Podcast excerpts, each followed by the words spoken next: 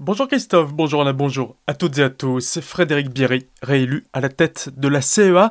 Hier matin, Colmar avait lieu la séance d'installation de la collectivité européenne d'Alsace qui fait suite aux élections départementales. Élu dans le canton de Mutzig, Frédéric Bierry était déjà président de la collectivité depuis janvier dernier et il a été réélu avec 75 voix tandis que Ludivine Quintaillet, élue écologiste strasbourgeoise, en a eu 4. Dès dimanche soir, à l'issue du scrutin des départementales, Frédéric Bierry avait déclaré vouloir organiser une consultation des Alsaciens à l'automne sur leur souhait ou non que l'Alsace reste dans le Grand Est. Un million d'euros en soutien aux communes forestières d'Alsace. Demain, Frédéric Bierry, président de la CEA, sera d'ailleurs au Champ du Feu pour inaugurer le festival Alsacience.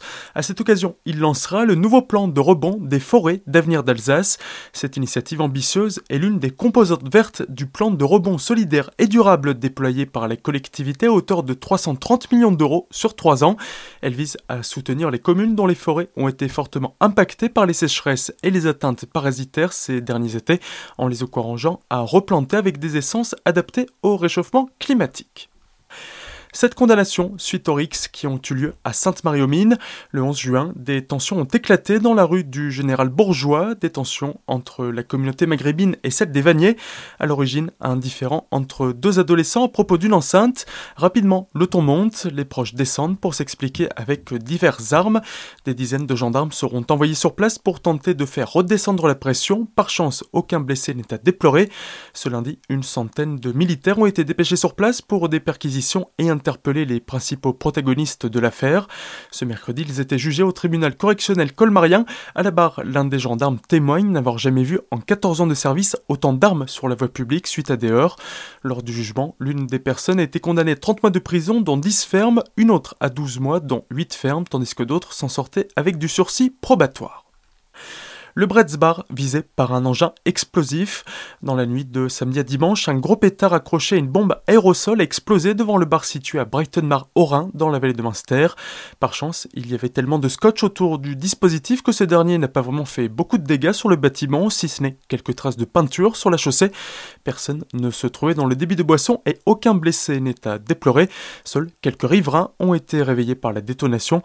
Il se pourrait que cet incident fasse suite à un différent survenu quelques jours avant les gendarmes de Münster ont ouvert une enquête.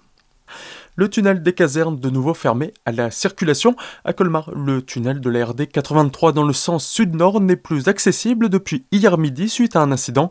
Les services de la CEA ne savent pas encore pour combien de temps cet axe sera fermé. Et on reste à Colmar, où bien que la France soit éliminée de l'Euro de football, il sera possible d'aller suivre des matchs de foot ce week-end et le suivant, un sujet réalisé par Sabra. Nous retrouvons aujourd'hui Hamza, président de la Msada Association à Colmar. Vous organisez un événement le 3, 4 et 11 juillet. Pouvez-vous nous présenter cet événement? C'est tout simple, ça s'appellera la Msada World Cup. Ça se passera sur trois jours. C'est une compétition de foot qu'on a déjà organisée il y a deux ans, en un peu plus élaboré puisqu'on a rajouté deux équipes, le Portugal et l'Albanie. Ça a pour but euh, tout simplement de fédérer le quartier, de le faire vivre de passer euh, quelques jours dans la joie et la bonne humeur euh, parce que malheureusement on a un quartier qui est un peu délaissé au niveau événementiel. Donc voilà, ce sera tout simplement un tournoi de foot avec de la musique, euh, avec des animations pour les plus petits. Et voilà, c'est pour faire vivre le quartier tout simplement. Où se passe votre événement? Ce sera rue de Lausanne au synthétique du quartier Europe. L'événement commencera le premier jour le samedi 3 juillet à 13h30 avec la cérémonie d'ouverture et pour les trois jours les premiers matchs se passeront à 14h. Pour plus d'informations sur cette Coupe du Monde qui se déroulera rue de Lausanne dans le quartier Europe de Colmar, rendez-vous sur les réseaux sociaux Facebook, Instagram et Snapchat avec l'association MSADA,